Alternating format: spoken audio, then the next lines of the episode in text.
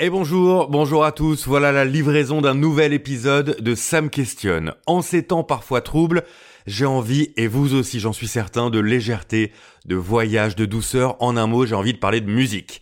Et plus largement de comédie musicale, un genre revenu sur le devant de la scène à la fin des années 90, on s'en souvient tous, au moins une ou deux chansons, avec par exemple Notre-Dame de Paris. Et Merwan Rim, car c'est lui dont il s'agit dans cet épisode, a été au casting de nombreux succès, parmi lesquels Les Dix Commandements, Le Roi Soleil ou encore Mozart l'Opéra Rock. Son histoire personnelle, son parcours, au cœur de ces shows parfois gigantesques, entrez avec nous, je vous en prie, dans la bulle musicale de Sam Question. Là j'enregistre, c'est bon. Ça va pour toi? Bah oui, évidemment. Moi ça enregistre bien, écoute le micro, il a l'air de bien fonctionner. Merci déjà de me recevoir chez toi. Je t'en prie. C'est cool. C'est bien, c'est plus intime quoi. C'est Pour avoir ça, ce genre dans de la discussion. maison. Voilà, Ouais. t'es là où, ben, euh, tu vois, les guitares sont sur le mur, euh, le matériel de musique derrière, tout est là, quoi. Ça, ça te dérange pas si on se concentre sur la partie euh, comédie tout. musicale de ta Absolument carrière pas, ça fait partie de ma vie, je suis heureux et fier de- d'en parler. Épisode 2 de la saison 2 de Sam Question avec Merwan Rim, c'est parti.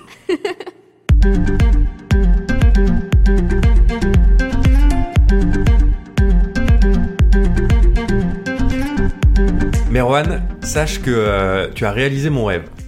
C'est-à-dire Moi, mon rêve, si j'avais pas été journaliste et surtout si j'avais euh, su chanter, si je chantais pas comme une casserole, ça aurait été euh, d'être sur scène et de jouer dans une comédie musicale.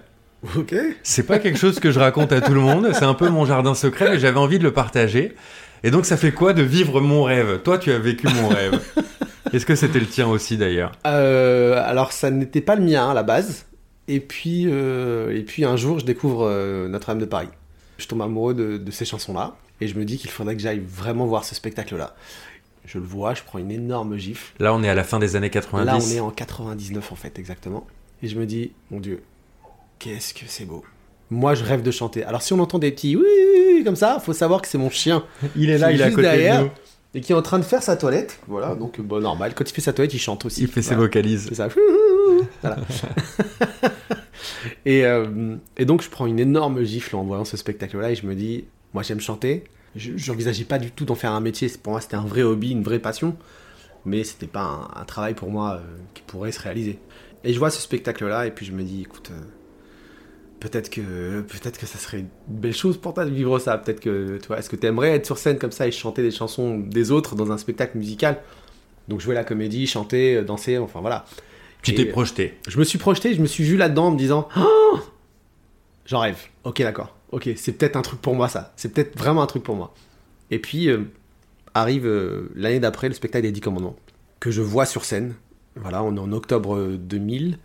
Je le vois sur scène et moi, je suis comme un dingue parce que je, parce que au mois de septembre, un mois avant, j'ai décidé d'entrer dans une école de musique qui est spécialisée dans le chant, le théâtre, la comédie et, euh, et la danse. Voilà. En gros, c'est Fame. Tu vois, la série Fame. En gros, c'est ça à. Paris. Et puis, euh, Tu vois le spectacle des Dix je Commandements. vois le spectacle des 10 commandements. Est-ce que tu peux me raconter cette euh, première euh, fois devant les Dix Ah Commandements bah écoute, on est, on est euh, si je me trompe pas, je crois le 4 octobre 2000. Ah, tu t'en souviens bien. C'est la première du spectacle. Je suis au Palais des Sports. Je me suis acheté une des places au prix le plus bas. Et, euh, et chose véridique, j'ai carrément un poteau en face de moi. C'est vrai Je te jure. la seule place du Palais des Sports où t'as carrément un poteau qui se retrouve là. Les fameuses places à visibilité réduite. Exactement, voilà. Et on est au Palais des Sports et je suis exactement dans cette place à visibilité réduite.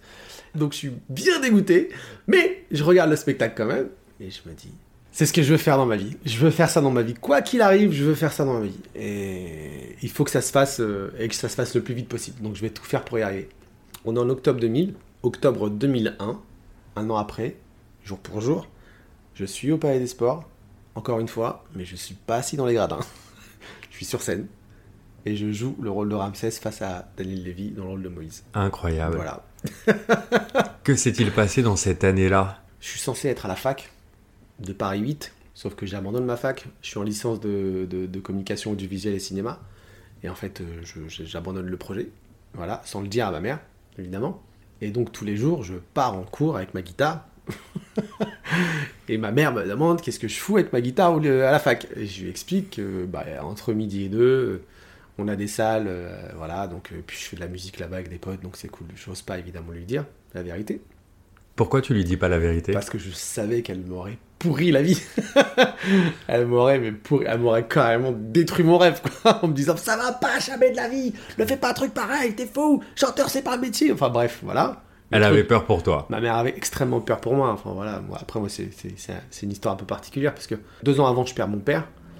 Mon père euh, meurt donc euh, et, euh, et, moi je donc je fais je continue mes études quand même mais en mode je traîne vraiment la patte.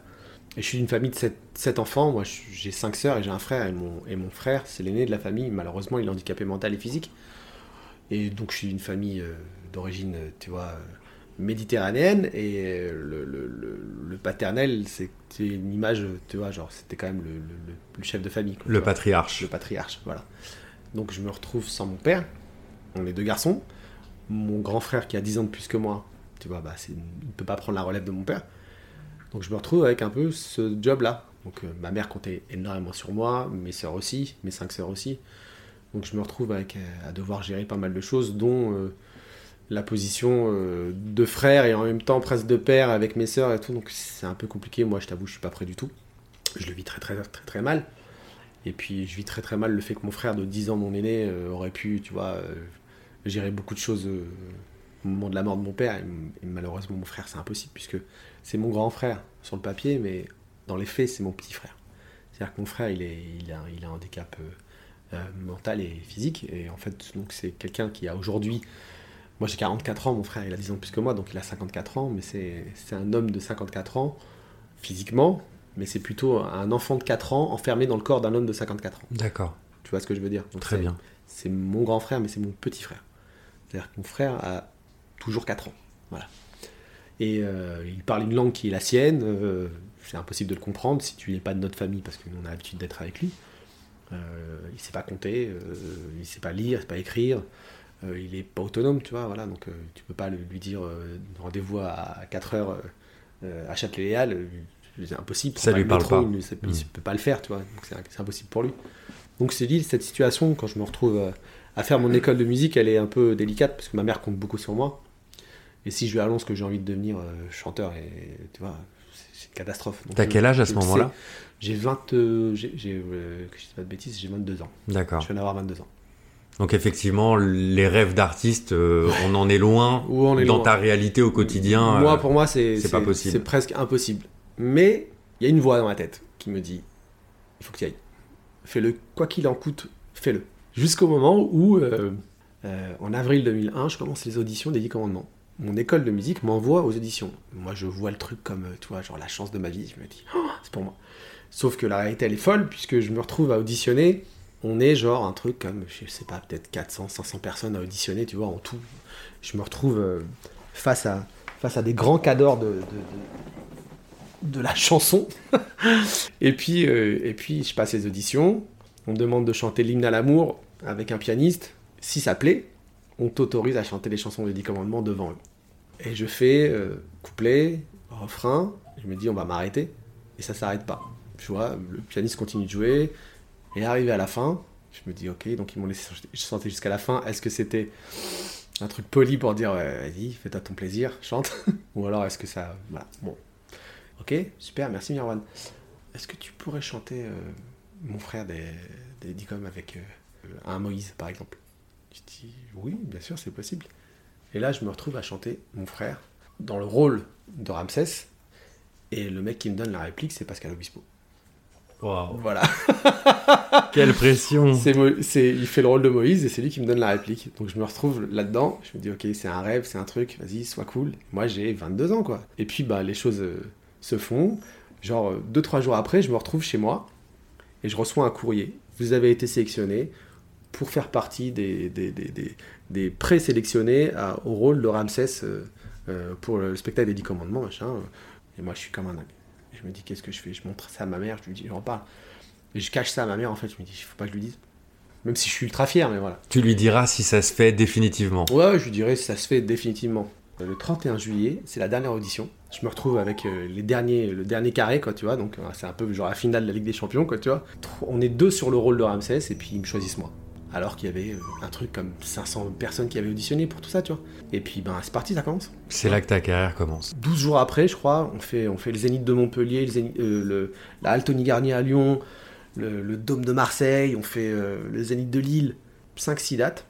Et puis après, on commence à Paris, euh, le Palais des Sports, c'est le retour au Palais des Sports. Et puis là, je me retrouve tous les soirs au Palais des Sports à chanter devant 3 4 000 personnes.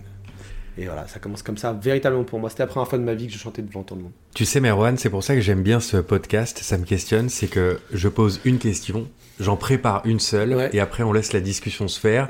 Et en quelques minutes, on a déjà parlé de ton début de carrière, de ton père, de ta mère, de ton frère.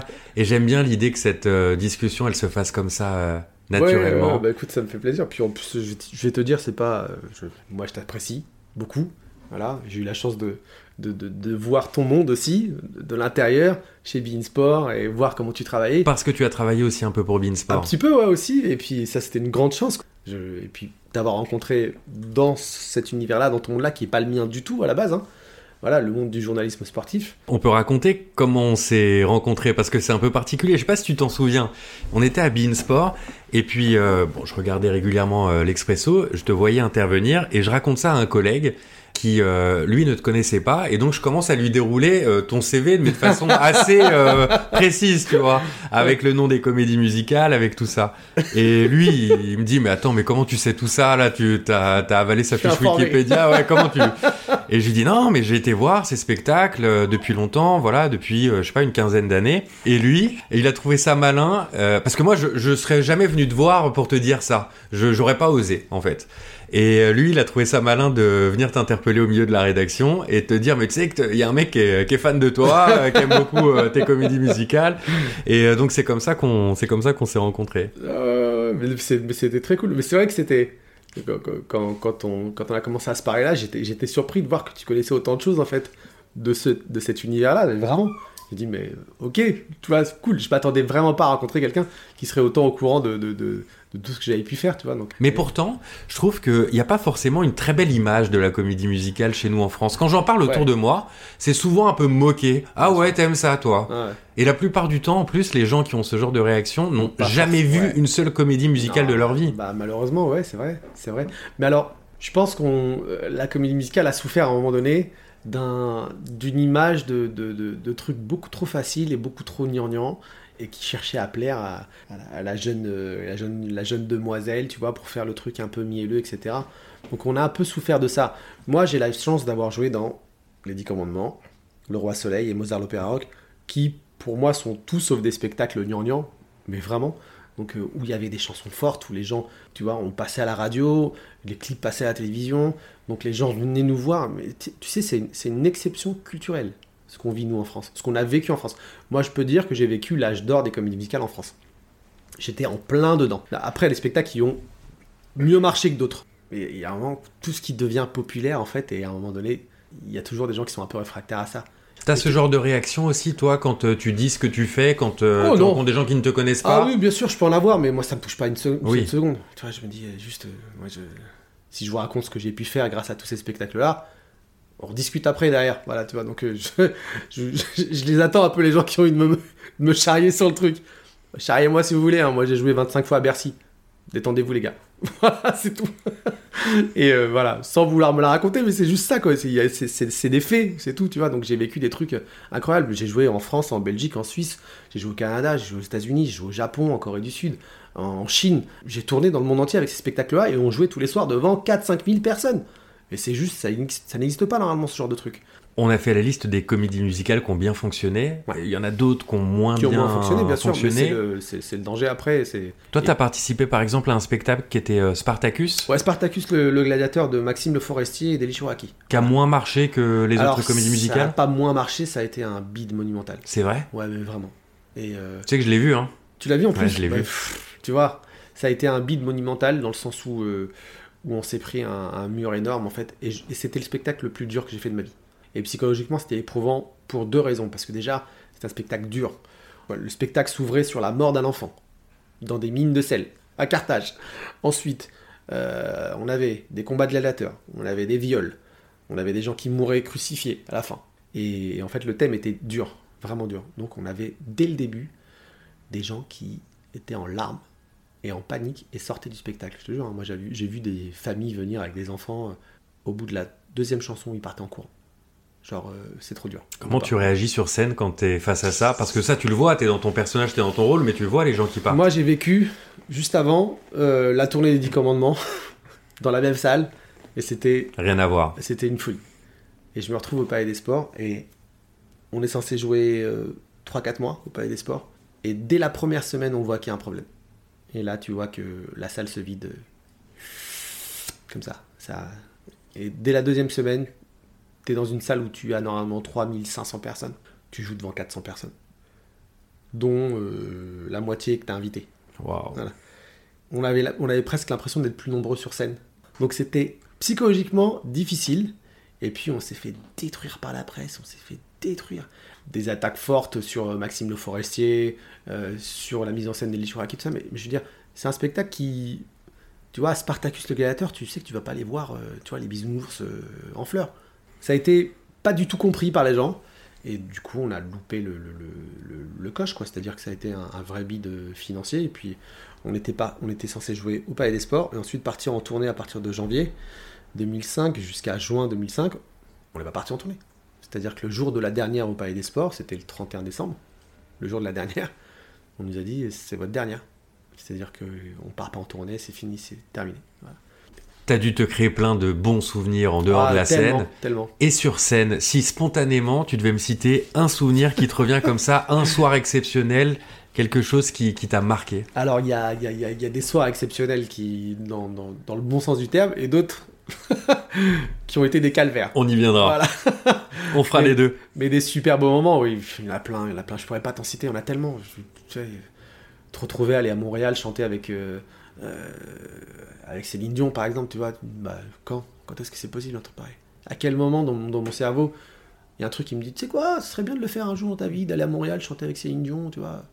c'est Christophe Mahé et Merwan Rim qui prennent le relais et qui sont ici pour honorer celle qu'ils admirent par-dessus tout. Céline a tenu vraiment à ce qu'il soit là. Sauf que on est arrivé trois jours avant. Et que les deux jours avant le show, il y a eu, une répétition, il y a eu des répétitions générales pour, parce que c'était une émission tournée en mode direct. On se dit, bon, on va répéter avec Céline Dion déjà, tu vois, c'est extraordinaire. Et en fait, Céline Dion n'est pas là. Céline Dion est avec son mari, René Angélil. Ils sont à Las Vegas. Elle joue tous les soirs. La répétition n'a pas le temps de se faire avec elle. Donc en fait, nous, on répète, Christophe Maé et moi, Sans, sans Céline Dion. sans Céline Dion. Mais on se dit quand même, euh, est-ce qu'elle connaît vraiment la chanson euh, Être à la hauteur, tu vois Ou est-ce que c'est un truc, euh, Le Roi Soleil, ça- peut-être que ça lui parle pas du tout, quoi, tu vois Et puis, elle arrive en lastminute.com. C'est vrai. vraiment Elle arrive lastminute.com.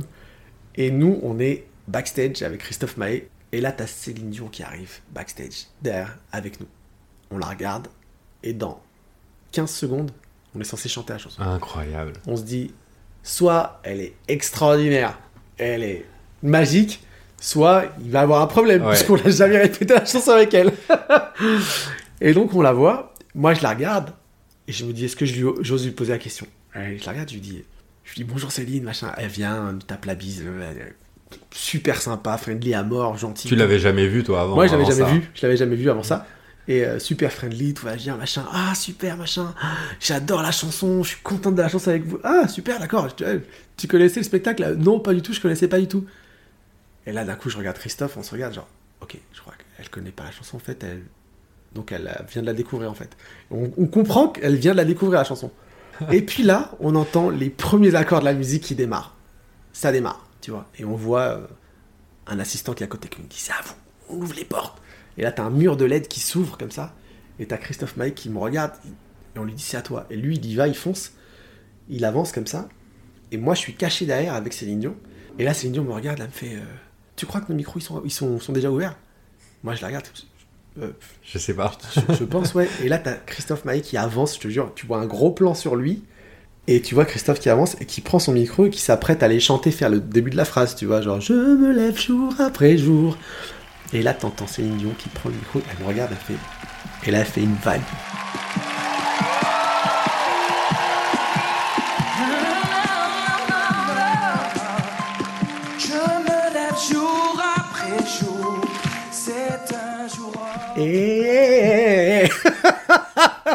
Il a fait une vibe en direct comme ça. Et t'as, et t'as- En étant en backstage. en backstage. Sauf que, à l'écran, c'est Christophe Maé qu'on voit.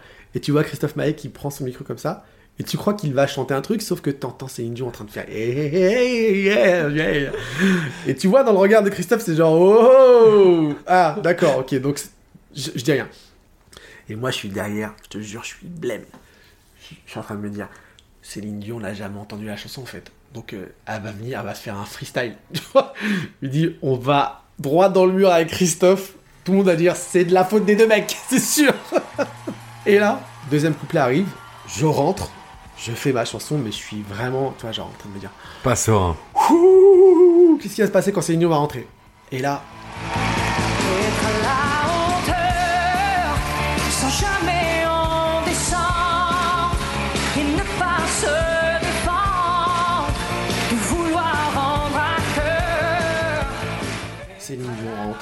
telle une reine comme ça. Elle rentre, feu d'artifice, des flammes qui apparaissent sur les côtés. On n'avait même pas capté ça à la répétition, ils nous avaient même pas mis les, les, flammes et les, feux d'artifice, donc nous on se dit ok, il y a soit un problème, soit c'est n'importe quoi ce qui se passe. et là elle prend le micro et elle commence à faire tout le refrain. Et elle chante être être à la hauteur, comme si la chanson elle la connaissait, mais genre sur le bout des doigts. Donc on avait un prompteur en face, tu vois, donc elle lit le prompteur, et elle suit les paroles, elle enchaîne, elle enchaîne, elle enchaîne, et elle chante ça divinement bien. Elle te sort, elle te sort des notes qui n'existaient pas dans la chanson. Le talent. Incroyable, incroyable, ah ouais, incroyable. Le talent. Et on, a- on va jusqu'au bout de la chanson. tu- C'est drôle parce que moi, quand je regarde le truc, je sais ce qui s'est passé. Quand je regarde mon visage et celui de Christophe, et je vois qu'on on est genre, what the fuck, qu'est-ce qui se passe? C'est idiot, qu'est-ce qu'elle est en train Elle est en train de faire quoi? Magnifique Un truc incroyable elle nous a sorti, mais tu vois, le talent quoi. Elle a professionnelle à mort. Et puis en fait, elle connaissait pas la chanson du tout. Elle a dû l'écouter dans l'avion euh, entre Las Vegas et Montréal, toi, pour dire, ok, donc c'est ça, ça marche, ok, vous me mettez les paroles sous prompteur, j'y vais, moi je dégaine le truc, quoi, tu vois. Normal. Une machine de guerre, incroyable. Ça, c'était un de mes plus beaux souvenirs, je pense. De toute ma vie de chanteur, peut-être, ouais. Et parmi les moins bons souvenirs, parlons des choses qui fâchent. bah alors, euh, Tu dois en avoir quelques-uns aussi. ouais, il y en a quelques-uns. Quand tu joues sur scène tous les Des- soirs, des- euh, des- il doit y avoir quelques galères. Des catastrophes, même, tu vois. C'est plus des galères, c'est des catastrophes. Ton micro qui arrête de fonctionner, euh, tu, te casses, tu te casses un truc sur scène, tu vois. Donc, euh, moi, je me suis cassé la main sur scène. Donc, euh, T'as continué à jouer? J'ai continué à jouer, avec la main cassée? avec la main brisée. Tu devais souffrir Et- euh, et, le, atrocement. et le micro ouvert. Je suis censé parler. Et tout ce qui sort de ma bouche, c'est. Et je regarde ma main, ma main fait un W, tu vois. Genre, Oh là là ok, donc ma main est brisée, superbe. Et je vois les danseurs qui regardent ma main. Il y en a un qui commence à avoir des hauts le cœur, ils ont envie de vomir, ils voient le truc. Et on est sur scène, mon micro est toujours ouvert. À deux doigts de, de tomber dans les pommes. Je tombe pas dans les vapes, évidemment, mais je suis pas loin. C'était dans quel spectacle ça? C'était sur euh, Mozart Opéra Rock. On s'était fait euh, deux mois de répétition. Ça faisait dix jours qu'on jouait et je me brise la main sur scène. Et on est censé jouer pendant 3-4 mois. C'est la deuxième chanson du spectacle, tu vois. Donc euh, pff, tout de suite, je me retrouve derrière. On a un kiné, ostéopathe, médecin et tout, euh, tous les soirs sur scène avec, euh, tous les soirs backstage avec nous. Et le mec me voit, il me dit Tu pars aux urgences immédiatement, t'as la main, elle est fracturée, c'est mort. Et moi, je regarde le truc, je suis en plein délire. Et je sais que le spectacle continue et que si je me barre, Il y a un problème. il y a un très gros problème, c'est-à-dire que on arrête le spectacle, quoi, net. Et moi je dis non, non, non, c'est bon, ça va aller. je dis non, mais tu peux pas jouer. Je dis non, non, vous savez quoi, vous allez me faire une piqûre de ce que vous voulez, un truc qui va m'endormir le, le- le bras, et puis je vais au bout du spectacle. Et en fait, donc ils me font picouse, ils me donnent des médocs pour tu vois, que je commence à plus trop sentir la douleur. Sauf qu'à la, fin, à la moitié du deuxième acte, je pars complètement en, vrille, c'est-à-dire que je sais plus du tout comment je m'appelle, ce que je fous ici. Les médocs étaient tellement forts pour m'éviter la douleur que Ça t'a shooté. ça m'a complètement shooté. Je savais plus du tout où j'étais, comment je m'appelais, ce que je foutais ici. Donc, euh, à la moitié du deuxième acte, je me suis barré en ambulance, tu vois, on m'a amené euh, directement à l'hôpital. Et puis, ils ont fait la fin du spectacle sans moi. Après, c'était cool parce que j'avais chanté toutes mes chansons. Et t'as réussi à les chanter correctement, tes chansons J'ai chanté correctement, mais je sais pas comment j'ai fait. Tu sais, en mode automatique, pilote Ouais. automatique, tu sais. Il y avait, euh, il y avait un truc qui me disait T'as pas le droit de te barrer. J'emmerde les 3000 personnes dans la salle parce que euh, ils vont pas le show qu'il fallait voir, qu'il fallait voir. Et puis surtout, tous mes potes qui sont sur scène avec moi, bah, je les fous dans la merde. Et les techniciens derrière, tout ça. Donc je vais aller au bout de mon truc. Puis finalement, ça, ça a pas loupé. J'ai été au bout de mon truc. Et puis le lendemain, j'avais un arrêt maladie de- d'un mois. Et je m'étais dit C'est hors des questions que je monte pas sur scène. Donc je suis arrivé au Palais des Sports. J'avais mon arrêt maladie, je l'ai déchiré devant les gens de la prod. J'aurais fait regarder, il est là, déchiré. Je fais, je monte sur scène. Je dis, mais tu sais, tu peux pas monter sur scène, et l'histoire d'assurance. avec un bras plâtré jusqu'au coude, tu peux pas monter sur scène. Je fais si, si, si, je vais monter sur scène et je vais faire mieux, c'est-à-dire que je vais scier mon plâtre pour pouvoir rentrer dans mes costumes. T'es un fou. Pour pouvoir rentrer dans mes costumes et je leur ai dit je joue tous les jours. Et tu Je l'as fait. tous les jours. Et j'ai joué tous les soirs. Voilà. Ça fait pas mal d'histoires à raconter, ça. J'imagine Oh, il y a que... plein d'autres encore. J'imagine, et notamment avec, euh, avec les fans, parce que tu as une notoriété qui est euh, grandissante au fur et à mesure des comédies Ouais. musicales. Mhm. Quand tu te balades dans la rue, là, t'es tranquille? Euh, ouais, je suis relativement tranquille. Voilà, les gens me reconnaissent, mais c'est euh, c'est c'est bon esprit avec moi. C'est jamais c'est jamais mauvais, c'est jamais tu vois, je, me- je me fais pas chambrer, charrier ni quoi que ce soit. Le seul truc qui a été compliqué au tout début, c'est que le rapport avec les avec les fans, les gens qui, aiment ça, tu vois, qui aiment venir voir les spectacles, etc. Euh, moi, j'ai commencé, j'avais 22 ans. Et j'étais pas titulaire d'un rôle, j'étais sur un spectacle qui était Les Dix Commandements, j'étais doublure d'Ahmed Mouissi, donc moi j'étais un petit peu le cul entre deux chaises. J'avais des fans quoi, mais qui étaient fans du spectacle ou d'autres qui étaient vraiment des fans de moi-même, tu vois. Alors c'était au tout début quand ça arrive, c'est un peu étrange. Ça surprend? Ouais, ça surprend parce que t'as l'impression que c'est tes potes en fait, et tu te dis mais en fait ils sont pas mes amis, ce sont des gens qui ne connaissent pas grand-chose de moi, hormis le fait qu'ils m'ont vu sur scène. Après aujourd'hui, il y a autre chose. Moi quand j'ai démarré, il n'y avait pas de réseaux sociaux. Il n'y avait pas de, on les, tu vois, MySpace n'existait même pas déjà pour les pour les anciens, tu vois. Donc euh, Tu gères comment les réseaux sociaux, toi? Seul, déjà? Déjà Tu te seul, débrouilles? Voilà, c'est hors de question de mettre quelqu'un, tu vois, pour, pour gérer ça à ma place. Et puis je me prends pas la tête avec ça, tu vois, c'est tellement. euh, T'as de la malveillance parfois? Ouais, j'ai eu, j'ai eu de la malveillance par- parfois, mais, euh, mais j'ai toujours retourné ça en ma faveur. Et il y a des gens qui viennent sur ton profil euh, Twitter, par exemple, ou Instagram, Ah ouais, te dire ce que tu fais, c'est de la merde. Ouais, ça m'est déjà arrivé une C'est fois. vrai ouais. Ça m'est déjà arrivé une fois. Et, et, j'ai- et je, en général, je retourne ça vite. euh, En fait, je prends ça tellement à la rigolade, en fait. Je me dis, mais, Moi, je trouve que plus gens- l'attaque est violente, plus elle est ridicule. mais ouais, c'est En tellement fait. ridicule, quoi, tu vois. je- voilà. Après, après, par moment, je t'avoue, je me suis lâché à répondre à des gens, Ouais. tu vois, en mode, en privé, tu vois, à répondre à des gens en privé. Mais, mais, je- mais je l'ai fait euh, vraiment parce que, tu vois, c'était genre, ah, là, tu me fais chier, mec, donc je vais te le dire deux, trois trucs. et puis les gens étaient assez surpris parce qu'ils se disent, putain, le mec chante des chansons d'amour, mais c'est pas du tout un piqueur, en fait. Il est capable d'envoyer aussi. Ah, tu vois, voilà. Donc, ouais, je crois que les gens oublient en fait qu'on n'est pas juste des chanteurs euh, qui chantons les chansons d'amour hein, aussi. C'est intéressant de parler de notoriété et, et de la façon dont tu le vis. Tu as des enfants? Ouais, j'ai deux enfants, moi. Quel âge euh, J'ai deux ont-ils garçons, ils ont euh, 13 et, et 6 ans. Et comment ils voient ça justement quand euh, on te reconnaît dans la rue? Est-ce que euh, ça les surprend peut-être au début? Ouais, Est-ce que ça les gêne? Non, ça, les rend fiers? Ça- ils, sont, ils sont surpris à chaque fois que ça arrive, Ouais. mais, euh, mais je sais que ça les rend fiers, ouais. Ça les rend fiers, ils sont super fiers. Ils disent, putain, mon papa, mon papa, les gens le reconnaissent. Ah. ils sont super fiers après, voilà. Mais, euh, mais c'est. euh, Mais tu vois, je leur, je leur montre aussi qu'il n'y a rien de. Il y a rien de fou, il y a rien d'extraordinaire. Et puis surtout que c'est que la célébrité aujourd'hui, tu peux être célèbre pour tout et n'importe quoi aujourd'hui. Si les gens m'en connaissent, c'est cool, c'est super, mais s'ils connaissent mon travail, C'est mieux, encore mieux. Ouais. Tu vois pour les bonnes raisons. Je lui dis voilà, pour les bonnes raisons, je fais, tu peux être célèbre parce que juste t'as montré ta, ta tronche à la télévision. Je les, ils sont dans ce mood-là, ils viennent me voir en spectacle, ils viennent me voir en concert. C'est ce que j'allais dire, ils écoutent tes chansons Donc euh, ouais, ils écoutent mes chansons des fois, de temps en temps. Je les, évidemment, je force personne. hein. Ils Moi, j'écoute pas mes chansons. Mais tu vois, des fois, je surprends mon fils en train d'écouter mes chansons dans son iPod. Donc, euh, enfin, avec son iPhone, il écoute mes chansons, il me dit Ah, papa, je connaissais pas cette chanson-là, c'est vachement bien, machin. Puis, Ah, il en découvre encore des ouais, chansons. il découvre des trucs, tu vois. Je- Papa, je savais pas que t'avais travaillé avec lui. Ouais, tu fais de la musique électronique aussi. Ah, super. Ah, t'as fait le concert avec Toxic. Quoi? T'as chanté avec, avec Orelsan sur scène, papa? Je savais pas, j'ai vu la vidéo et tout. Je dis, ouais, ouais, bien sûr. et tu vois, ça me, ça, me, ça me fait plaisir, puis ça me rend fier aussi, surtout. Bah oui. puis, je, suis- puis je suis heureux de, de- de les voir, de voir dans les yeux qu'ils sont fiers de leur papa. Ça, moi, ça me. Ça, me, tu vois, ça vaut tout l'or du monde. Est-ce qu'ils t'ont déjà dit qu'ils euh, n'aimaient pas une chanson? Alors, ils ont assez d'éducation pour pas me dire qu'ils n'aiment pas un truc. Pas si Mais- frontalement Voilà, pas si frontalement, mais par contre, quand ils aiment un truc, ils me le disent. D'accord. Voilà. Merci Merwan d'avoir partagé euh, ce moment euh, C'était un tous les plaisir deux. de te voir. On termine avec deux trois questions totem. C'est les questions que je pose à chacun de mes invités dans, me questionne. Au-delà de tout ce qu'on vient se dire, qu'est-ce qui te questionne, toi? Moi, j'ai une soif d'apprendre constamment. Je suis très porté sur euh, un concept qui est un concept euh, japonais, qui dit ceci, qui dit euh, on devient vieux quand on arrête d'apprendre. Et forcément, quand on arrête d'apprendre, on meurt. Je suis constamment intéressé par le fait de découvrir des nouvelles choses, tu vois. Donc, euh, moi, je joue de la guitare, du piano, de la basse, de la batterie. Et là, là, récemment, je me suis, je- enfin, il y a quelques jours, là, j'ai décidé que j'allais apprendre à jouer de la trompette. Voilà, carrément. Moi, je suis carrément, tombé sur un pote, il m'a dit, mais mec, qu'est-ce que tu... Il est trompettiste, hein. Il m'a dit, mais qu'est-ce que tu viens foutre là-dedans? Il m'a dit, mec, mais mais il va pas apprendre la trompette. Je dis, mec, t'es trompettiste et tu me dis, n'apprends pas la trompette. Je dis, mais t'es fou quoi Tu viens de me donner une, motiva- une motivation supplémentaire. Donc voilà, moi je suis très curieux, c'est ça ce qui me motive. Moi je suis guidé par ça en fait. Je t'ai posé beaucoup de questions. Est-ce qu'il y a une question que toi tu aimerais me poser? Non, c'est pas une question que j'aimerais te poser, ce serait juste de dire que euh, je trouve ta démarche très touchante. Parce que t'es vachement sincère dans ta manière de faire, et que t'es passionné par un truc, euh, et que surtout t'as envie de casser des codes. T'es journaliste sportif, mais t'as envie de faire autre chose aussi. J'aime beaucoup les personnes comme ça en fait, les gens qui, qui sortent de leur zone de, de confort, et qui se disent je vais me frotter à un truc qui n'est pas forcément le mien, et essayer de parler d'autre chose, euh, tu vois.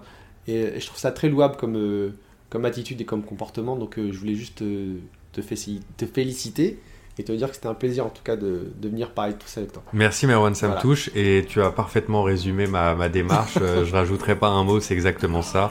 On arrive à la fin du podcast, on termine avec le mot de la fin. Un mot qui symbolise l'échange qu'on vient d'avoir, mais je te mets euh, des petits bémols. C'est que tu n'as pas le droit de choisir les mots qui ont été déjà utilisés par mes précédents invités. Oh, Plaisir, heureux, merci, transmettre, partage, confiant, amour et sincérité. Alors, quel est ton mot de la fin, Merwan? Curiosité.